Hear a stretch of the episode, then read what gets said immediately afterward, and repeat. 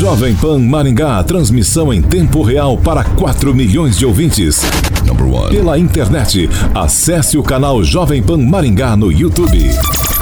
A credibilidade do jornalismo Jovem Pan, agora em áudio e vídeo. Inscreva-se. Jovem Pan. Direto da redação Jovem Pan. Pan News. Pan News, agora na maior rede de rádios do Brasil. Oferecimento Angelone é para todos. Angelone por você. Olá, ouvinte Jovem Pan, muito bom dia para você hoje, quinta-feira, dia 30 de janeiro, estamos terminando o mês de janeiro. Agora em Maringá os termômetros marcam aí 21 graus, o céu está nublado e amanhã nós temos previsão de sol com muitas nuvens e pode chover a qualquer hora do dia. Amanhã as temperaturas vão ficar entre 20 e 29 graus e agora nós vamos direto para os destaques desta edição do Pan News.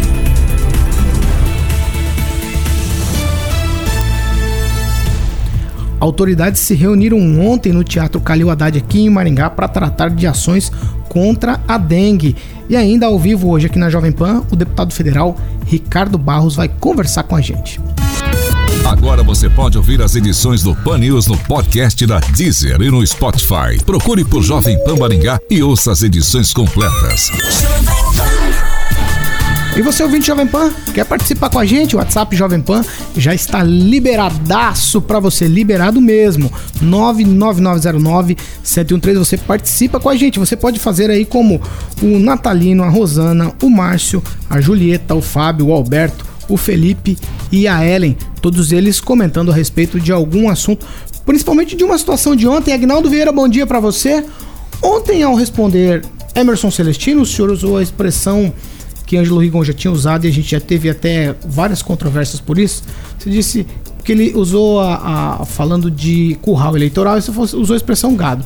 Os ouvintes falaram: Ô Agnaldo, não faça assim não, vá mais de leve. Tem quem votou no Bolsonaro que não é gado, votou porque era opção. Outros, eu era opção. Eu, todos os ouvintes todas as participações de ontem para hoje do WhatsApp Jovem Pan estavam cobrando o senhor a respeito dessa questão. Muito bom dia, Paulo Caetano, Carioca e aos queridos amigos da PAN. Mas o pior, ou não sei se é exatamente essa expressão, eu me incluo também no gado, porque no segundo turno eu votei pro Bolsonaro, né? É, sério, até o último momento, ali na. Em, em, escolheu entre os dois, você tinha a opção de um doido, que eu achava, que era o Bolsonaro, e um que representava né, toda esse, essa roubalheira, enfim, que representava o, o, o PT, eh, representava o Lula, né, é, para escolher. Então, entre um maluco, mas como já não dava para escolher o PT. Já é como já houve vários outros malucos na presidência, então eu preferi arriscar é, no maluco. É, né, tô aqui brincando, mas Bolsonaro tem os seus problemas, mas também tem as suas qualidades e o estilo também de, de vir tentar a combater a corrupção. Então não tinha como e, e também, ir na, naquele momento no Haddad que me parece uma boa pessoa, mas representa tudo aquilo que o PT. Que a gente nega, né? Exatamente. E, e, e foi apenas o primeiro ano do Bolsonaro. Talvez a, a gente precise renovar as esperanças aí. Como a gente aqui é, falou do primeiro ano do Ulisses, do primeiro ano do. Estamos falando, né? Estávamos falando do primeiro ano do Ratinho, então também é, é, esses acertos, né? Essas mudanças, tanto de, de, de nomes, isso num primeiro ano realmente pode acontecer. E como eu sempre disse nos comentários, às vezes até é, não compactuando com o, o, que o Ângelo falava, a gente tem que dar a oportunidade, porque é, bem ou mal, esse é o presidente que nós temos, então é, o governante nós temos, naquele mandato nós temos que torcer para que ele faça bem, porque nós vamos é, sofrer ou receber coisas boas ou ruins daquele governo, então a gente tem que torcer para que dê tudo certo. 7 horas e 32 minutos. Ouvinte Jovem Pão, o WhatsApp tá liberado, como eu falei. 99909-1013. Você participa com a gente. Nós também temos o aplicativo Jovem Pão, onde você cria aí interação aqui com a Jovem Pan. Por lá você tem todo o conteúdo da rádio 24 horas por dia e também tem a campanha Combustível Mais Barato. Lá tem uma lista dos preços dos combustíveis, dos postos de combustíveis aqui de Maringá e região. Você tem a listagem lá dos preços mais baratos. Os preços eles podem ser inseridos pela nossa equipe aqui, com base no, na, na, no site Nota Paraná, com base, com base nas notas fiscais, e também o ouvinte pode ir lá e inserir os preços. E aí ali você vai perceber que tem ali uma indicação se é de nota ou se não é de nota. Então você fique bem atento ali com os preços, você participa com a gente, vai lá na loja de apps, baixa o aplicativo Jovem Pan, além de todo o conteúdo da Jovem Pan Maringá, você também tem a campanha combustível mais barato. Ele está nas lojas tanto para Android quanto para iOS.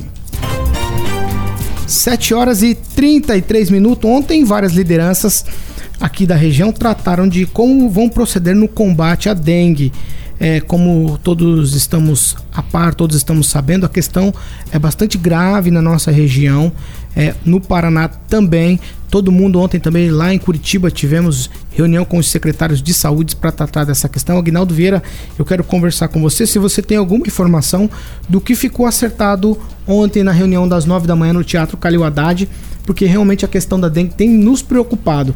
É, a gente imagina que isso é uma questão banal. Ah, é apenas uma questão banal. Não, não é uma questão banal e está mais do que provado que o raio cai sim duas vezes no mesmo lugar e não cai só no quintal do vizinho, cai no quintal da gente também. É, eu acho que estava faltando um, ou a população até esperava também, um alarde dos órgãos públicos, né? Assim, uma comunicação mais é, incisiva. Incisiva, gente. O troço tá feio. Tome cuidado a gente sempre comenta, mas dengue mata. Aquilo que a gente comentou ontem também. Quando não é com um conhecido, um familiar, ah, morreu de dengue, a gente acha até um pouco normal, a gente não, né? Mas quando, quando morre um conhecido um, ou um parente, aí a gente fala, nossa, o mosquito matou uma pessoa, meu amigo. E aí a gente começa, deixa eu dar uma olhada no meu quintal, deixa eu passar um repelente. E ontem o secretário Jair Beato, o secretário de saúde aqui de Maningá, abriu o discurso dele nesse encontro dizendo que, olha, eu acabei de vir do hospital, eu estou com três pacientes com dengue na UTI, caso grave.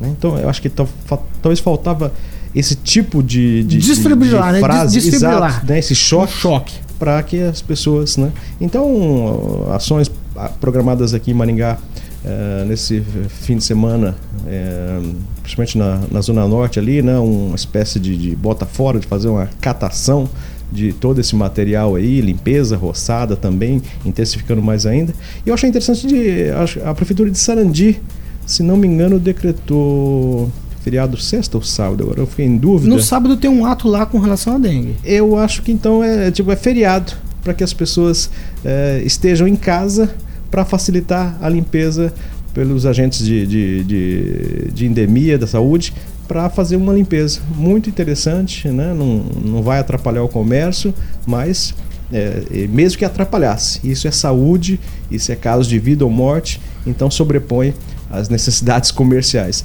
Muito interessante também essa proposta da Prefeitura de Sarandi. Às vezes a gente fica achando que é coisa grande, né? O lixo, o entulho no vizinho, mas não, é uma tampinha no seu quintal, é um ralo d'água, uma caixa d'água destampada, você precisa estar bem atento. A Jovem Pan também entrou nessa campanha, nós estamos aqui dando informação no ar durante a nossa programação, nós estamos também aqui com informação para você durante os breaks comerciais, falando dessa questão. Você precisa estar atento a tudo isso, porque como o Agnaldo acabou de dizer, dizer, e todos aí que estão ligados à saúde dizem, dengue é um perigo sim e mata. 7 horas e 36 minutos. Agnaldo, você usou a expressão aqui alarde, e eu quero falar de uma outra questão de saúde.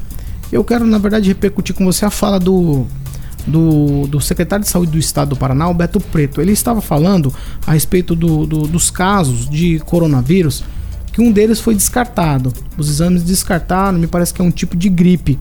E é o seguinte, ele disse o seguinte na frase dele, que não é motivo para alarde aqui no Paraná os casos que são suspeitos de coronavírus. Ainda assim, a gente tá com aquela luzinha vermelha acesa na cabeça, né? Porque o que vem da China não me parece que é uma coisa muito boa nesse caso, não, né? Agora é impressionante também a gente há de se destacar é, a forma com que o poder público na China está lidando com o caso.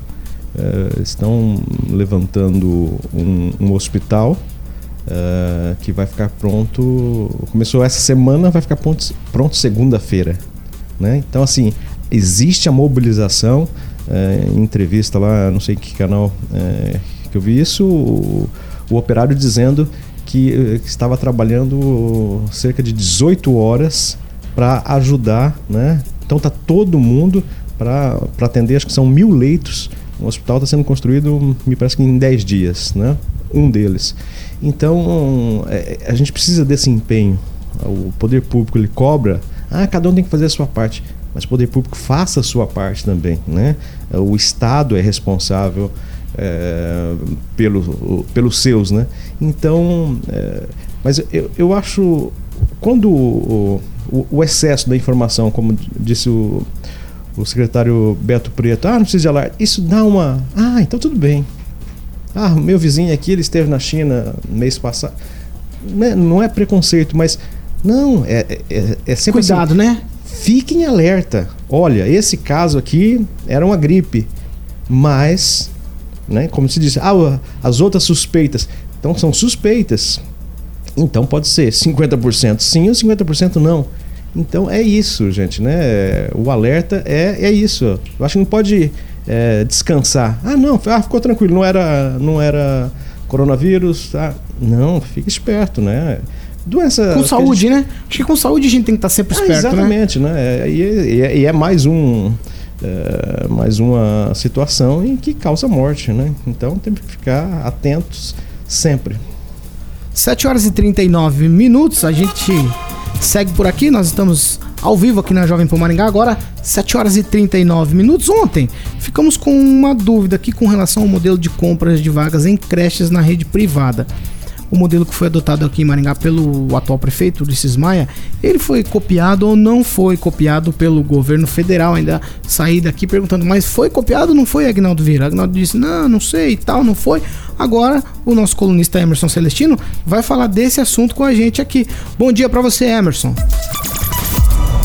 Bom dia, Paulo Caetano. Bom dia, ouvintes da Rádio Jovem Pan. Ouvintes na qual merecem todo o respeito e a informação correta, pois é dever de todo bom jornalista assumir seu compromisso com a verdade, refletir os fatos e oferecer ao público análises mais consistentes e informar com isenção e exatidão Ontem, quando informei sobre os investimentos na ordem de um bilhão de reais do governo Bolsonaro para compras de vagas em creches particulares, ficou uma dúvida, pois o comentarista Agnaldo Vieira mencionou que seria uma cópia do que já é feito aqui em Maringá. Então, vamos aos fatos verdadeiros, sem demagogia em ano eleitoral. O Ministério Público do Paraná, em 25 de junho de 2018, obtém liminar que impõe o fim da fila por vagas em creches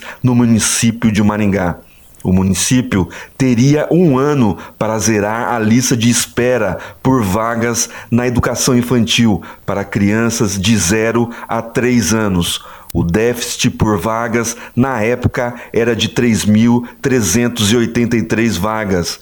O juiz da Vara da Infância e Juventude de Maringá acatou os argumentos da promotoria e impôs liminarmente que a prefeitura efetuasse a matrícula no prazo de um ano de todas as crianças de 0 a 3 anos que se encontravam cadastradas em lista de espera ou que viessem a integrá-la em 12 de setembro de 2019, quando já eram 3.700 crianças na fila, a Prefeitura de Maringá começa a realizar o segundo chamamento público para credenciar instituições da rede privada, visto que somente 572 crianças foram beneficiadas em 2018.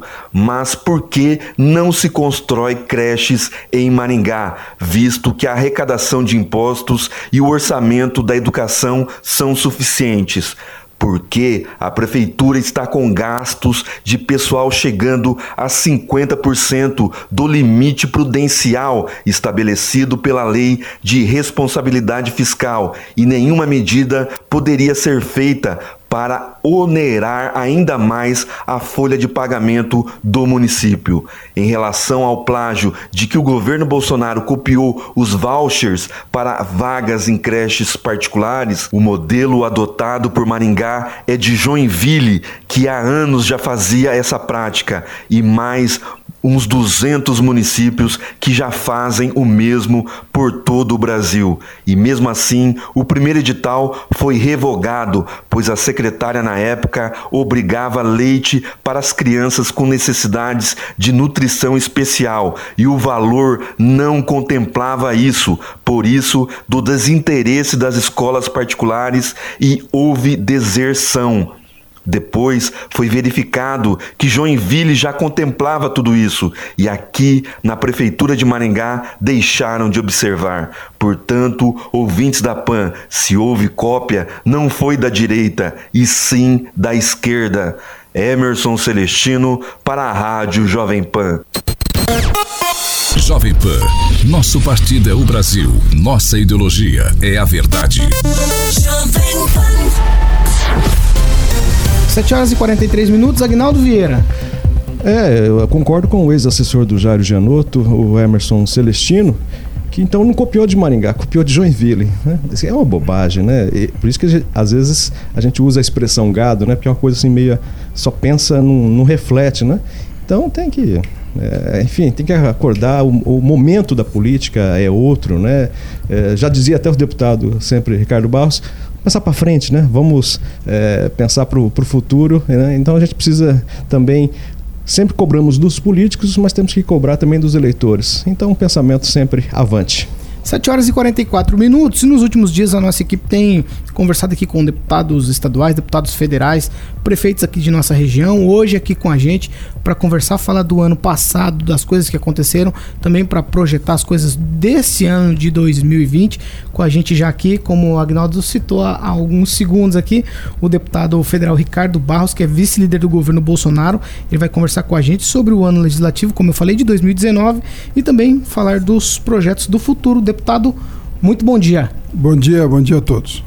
Deputado, eu vou começar com uma questão. Talvez a maior surpresa do ano passado, com relação ao senhor, tenha sido a questão da vice- vice-liderança no, no governo Bolsonaro. Existiu algum tipo de dificuldade para o senhor assumir a vice- vice-liderança? ou não? Tudo absolutamente tranquilo e a gente está pensando nas coisas do trabalho e do futuro, como o Agnaldo acabou de dizer. Então, eu recebi o convite do presidente Bolsonaro, do líder Eduardo Gomes, e em função do líder ser o senador Eduardo Gomes, que é um amigo meu de longa data e experiente na articulação política, eu me propus a colaborar e vou ser o líder do governo na comissão do orçamento, que é a minha especialidade na Câmara, sempre foi. Eh, E eu espero poder, com esta posição, contribuir mais ainda para o Paraná e para o Brasil. Agnaldo? Deputado, acho que nas suas redes sociais o senhor publicou que esteve com os diretores do DENIT, se não me engano, esta semana. É, é, um dos temas é agilidade, acho que cobrando agilidade na liberação dos projetos do contorno norte dos viadutos, é, ali a segunda perna dos viadutos do contorno norte. Como é que está essa questão? Eu, embora esteja em recesso, mas fui a Brasília, tenho ido com frequência para cuidar dos interesses que estão lá sendo encaminhados. Eu cobrei especificamente dessa questão. Oh, semana passada, a Prefeitura fez as últimas eh, informações que solicitadas pelo DENIT, já foram mais de 10 vezes que o projeto vai, é pedido nova, né, mais ajustes, mais ajustes, e espero, mas aí o diretor-geral do DENIT me disse que a equipe tinha recebido naquele dia, embora a prefeitura respondeu semana passada, mas até que chegue na mão do técnico, tinha chegado exatamente no dia que eu estava lá, então ele ainda não tinha uma resposta. Mas eu estou, eh, cada 15 dias, pelo menos, eu vou pessoalmente no DENIT pressionar, porque esse dinheiro já está aqui há mais de 5 anos e nós precisamos, são 24 milhões de reais que nós precisamos investir para terminar a obra do Contorno Norte, que foi uma grande conquista de 400 milhões de reais para Maringá, que nós eh, sonhamos e realizamos. Né? Sonhar e realizar é o nosso trabalho, fazer com que a cidade tenha grandes avanços, como foi o Hospital da Criança, 160 milhões, será o Contorno Sul, né, que é uma obra total de 400 milhões, coloquei 43 milhões no orçamento da União este ano de orçamento impositivo para essa obra. Espero conseguir a licitação esse ano. É, nós temos o terminal que vai inaugurar agora dia 28, que foi convênio assinado em 2014. Né, nós estamos em 2020. O aeroporto são 80 milhões, começou também é, há seis anos atrás, sete anos atrás, né, porque já faz mais um ano agora. Então tudo demora para acontecer, não é, né, ah, vamos fazer, no outro dia está acontecendo. As coisas têm que maturar, tem que acelerar. O Hospital da Criança foi rápido porque eu era o ministro e eu tomei a decisão de fazer. Mas se não, precisa lutar muito, remar muito para que grandes conquistas cheguem para a cidade. Eu estou feliz que finalmente vamos entregar o nosso terminal e a população vai entender o que é olhar o futuro. É uma obra grandiosa que não está dimensionada para o para hoje, mas está dimensionada para muitos anos à frente, até porque é uma obra que vai durar muitos anos e tinha que estar pronta para o crescimento de Maringá, inclusive para o trem que vai, né, de passageiros que vai ser instalado algum dia e cuja estação já está lá pronta e construída. Então, é este olhar para o futuro, para o longo prazo. A cidade industrial de Maringá, né, são 120 alqueires de cidade industrial, que está aí pronta, muita gente construindo lá. Então, essas coisas de, de, de fazer coisas para o futuro é que nós temos que dedicar. Né? Eu estou muito satisfeito com a, o nosso relacionamento com o DENIT. Aliás, o diretor-geral Santos Filho esteve em Maringá, veio olhar a obra e vai fazer. Deputado, é, o, o ano legislativo começa apenas na próxima terça-feira, certo? O senhor falou de várias coisas já que estão caminhando, estão para ser entregues como terminal. E o senhor tem alguma coisa específica olhando para o ano de 2020? O senhor pensou o seguinte, por exemplo, agora nesses dias de recesso, pensou no seguinte: olha, esse ano, isso aqui eu quero realmente executar e trabalhar em cima disso. Tem alguma coisa que é a menina dos olhos para 2020? É, eu quero pôr em pé o contorno sul metropolitano, cujo convênio para a execução do projeto foi assinado em 2009 pelo prefeito Silvio Barros. Imagina, já estamos há 11 anos desde que começou a fazer o projeto e já foi licitado, a justiça derrubou a licitação, por, é uma licitação que é feita pelo DENIT Nacional, não é da prefeitura, mas vamos retomar isso agora, é, o, é uma luta longa, né, de 11 anos. Mas para Maringá tem um projeto especial que eu estou é, acordando aí com o prefeito Ulisses Maia, aqui no novo centro e eu espero poder viabilizar. Mas como os recursos ainda não estão empenhados, eu vou aguardar. Eu não gosto de prometer as coisas, eu gosto de anunciar o que eu já conquistei. Agnaldo. O senhor foi relator do projeto de lei de abuso de autoridade, já está em vigência. Como é que o senhor já analisa esses primeiros dias, assim, alguns, nós já tivemos alguns casos até aqui em Maringá de delegados, né, dizendo, olha, pela nova lei de abuso de autoridade, então não posso, não, vou passar o nome da pessoa, enfim. Como é que você analisa também nessa questão é, mais, mais Bom, policial até? Esse foi o fato mais importante da minha atividade. Né? Eu fui relator da lei do Médicos pelo Brasil também, fui relator da lei de abuso de autoridade. Ao final do ano eu iniciei uma, articula, uma, rearticulação é, minha lá no Congresso Nacional e depois de eu fiquei dois anos ministro, um ano quase a Cida governadora, então a dedicação nossa foi muito grande e tivemos, obviamente, pouco tempo aqui em Maningá, porque as atividades nos exigiam outra, outra postura, né? Aí esse ano fiquei mais aqui, dei uma organizada, dei um pouco mais de atenção à minha família, às minhas netas e aos negócios também. E agora retomei a articulação política. O abuso de autoridade foi a coisa mais relevante que aconteceu em toda a, a, a vida legislativa do Brasil depois da reforma da Previdência. Né? Então, muitas polícias do país já baixaram normas de que não pode divulgar o nome nem imagem de preso, porque nem todo mundo que é preso vai ser condenado. E aí depois vem a regressiva de. Né, é, de, de, indenização que a pessoa vai mover contra o poder público contra as autoridades. Então, já todo mundo recolheu. O Ministério Público Federal, lamentavelmente, em vez de orientar os seus promotores a não cometer abuso de autoridade, faz uma orientação para arquivar liminarmente, para processar por denunciação caluniosa quem é, eles, eles pensam que são outros brasileiros, né? que estão acima dos demais brasileiros. Errado. Eles têm que se enquadrar dentro do que a lei determina. É o Congresso Nacional que faz as leis e o Judiciário está aí para cumprir a lei feita, não é para discutir a lei feita. Então, o juiz de garantias, né, que nós implementamos, que é importantíssimo para a imparcialidade dos julgamentos, né, é, foi suspenso, mas certo, o, o plenário já está pressionando para pôr na pauta que eles querem liberar, porque entenderam que é uma coisa boa para o Brasil. A maioria do Supremo Tribunal Federal é a favor e vai liberar. Então, eu penso que a gente tem que enfrentar esses temas. O Ministério Público, o Judiciário, polícias, eh, fiscais, todos, e todos nós, eh, todo funcionário público está sujeito à lei de abuso de autoridade.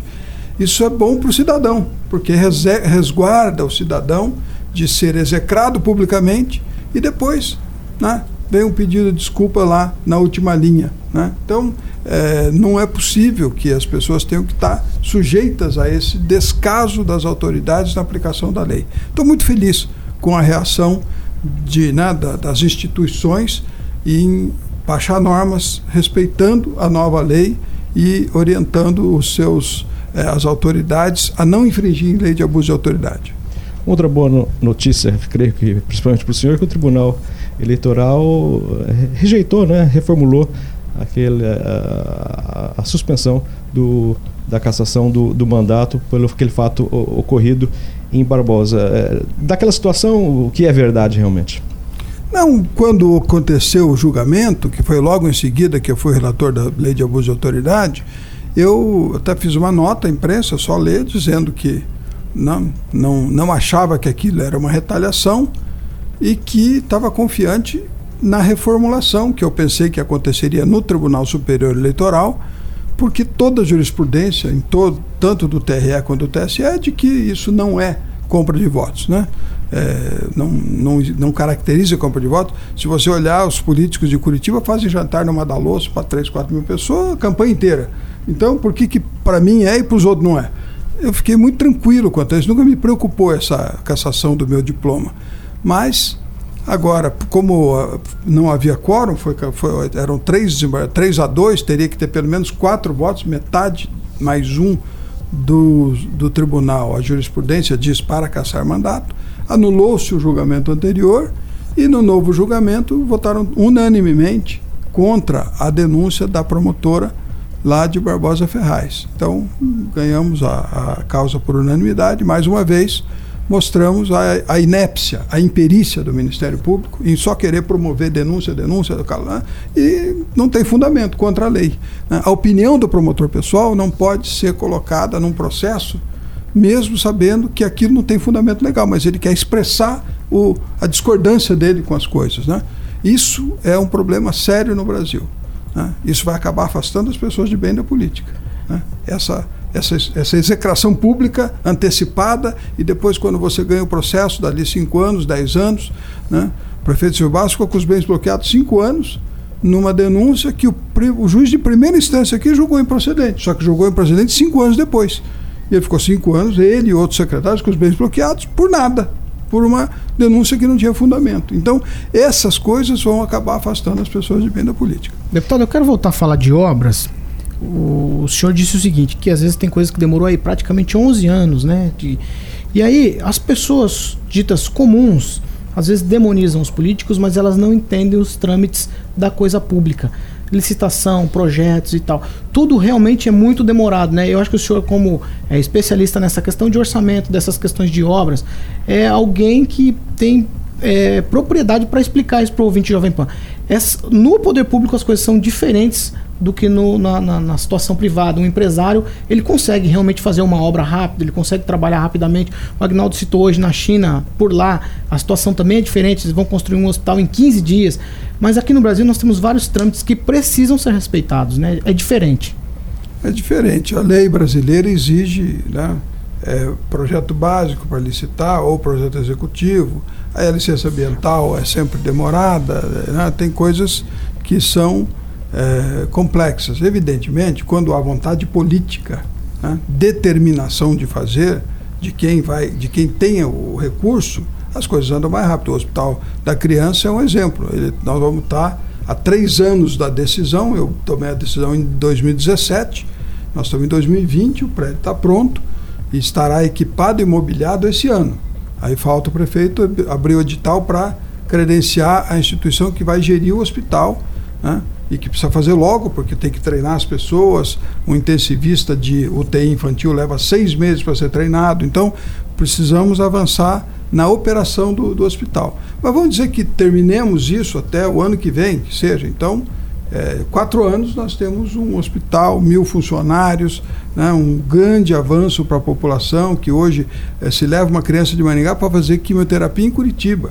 Né, viagem longa, né, criança Bastante, né? debilitada pela quimioterapia, tem que voltar cinco horas de viagem. Então, nós vamos dar um conforto para a população, um, um campo de trabalho para os 500 é, formandos de medicina aqui em Maringá. Nós temos 500 vagas de medicina, eles têm que ter onde trabalhar, onde aprender. O hospital vai servir para isso. Né? Mil funcionários, hum, pessoas que vão se movimentar aqui, movimentar a economia da cidade. Muita gente que vem de fora ficar com os parentes que estão internados. Então, é, um, é quase que como trazer uma indústria para a cidade. Né? E isso foi uma decisão, esse é um processo rápido, né? mas são quatro anos da hora que começa à hora que termina. Então é isso a questão que vocês estão falando do voucher, por exemplo, né? O voucher eu fiz há 30 anos atrás aqui, escola cooperativa, eu pagava per capita. Se o aluno estava nessa creche, o dinheiro ia para essa creche. Se ele mudava para outra creche, o dinheiro ia para outra creche. A gestão era privada dos prédios públicos. Então, o que acontece hoje? A prefeitura podia perfeitamente construir as creches e colocar uma gestão é, privada na creche. Isso daria qualidade de estrutura para as crianças, porque, obviamente, as creches municipais são de altíssimo padrão, né? E essas que são contratadas de empresas privadas são geralmente casas alugadas, adaptadas, não têm a mesma qualidade. Mas, obviamente, é, já é um avanço poder entregar rapidamente e não onerar a nossa folha de previdência no futuro, né? É, que imaginando né, que Maringá tivesse seguido no projeto das escolas cooperativas, né, todos os servidores da educação, da saúde, é, estariam hoje se aposentando pelo sistema privado e não pelo nosso fundo de previdência. Então, óbvio, isso seria uma economia de 30, 40 milhões por ano para a prefeitura. É olhar para o futuro, né? enxergar o futuro. E, lamentavelmente, não houve a continuidade desse projeto. Deputado, o, o senhor falou em, em, vida pública, né, que às vezes acaba desmotivando. Nós temos esse ano eleições municipais. Aqui em Maringá, como é que está o grupo político? Pode ter uma aproximação é, com a atual administração? Pode ser lançado o nome no PP da Coronel Aldilene. Estive há, há pouco com o Nardi, falou, não, já desisti, me deixa só na, na, na... acho que já, já dei a minha contribuição é, politicamente, estou na, na, área privada. Quais são os nomes, enfim, o que, que temos para esse ano do vosso grupo é, para as eleições municipais aqui em Maringá? Nós teremos um candidato, faremos uma aliança com o PSB, né? PP, PSB, talvez Cidadania, não, não, eles precisam constituir a chapa deles. Né? São, não, aliás, Cidadania não, Democracia Cristã, é, são partidos. Não vamos fazer uma grande aliança, porque hoje a gente tem que ter uma chapa completa em cada partido, então é, não dá para a gente se responsabilizar em contribuir para montar uma chapa de muitos partidos. É, precisa de pessoas, não precisa montar chapa, precisa montar chapa com pessoas com voto, Sim. porque tem que dar a legenda. Então não é simples a, a, equação, mas nós temos, graças a Deus, essas estruturas prontas dentro da, da, dos nossos parceiros. Né? É, eu tenho, eu diria que eu tenho respeito pela gestão do prefeito.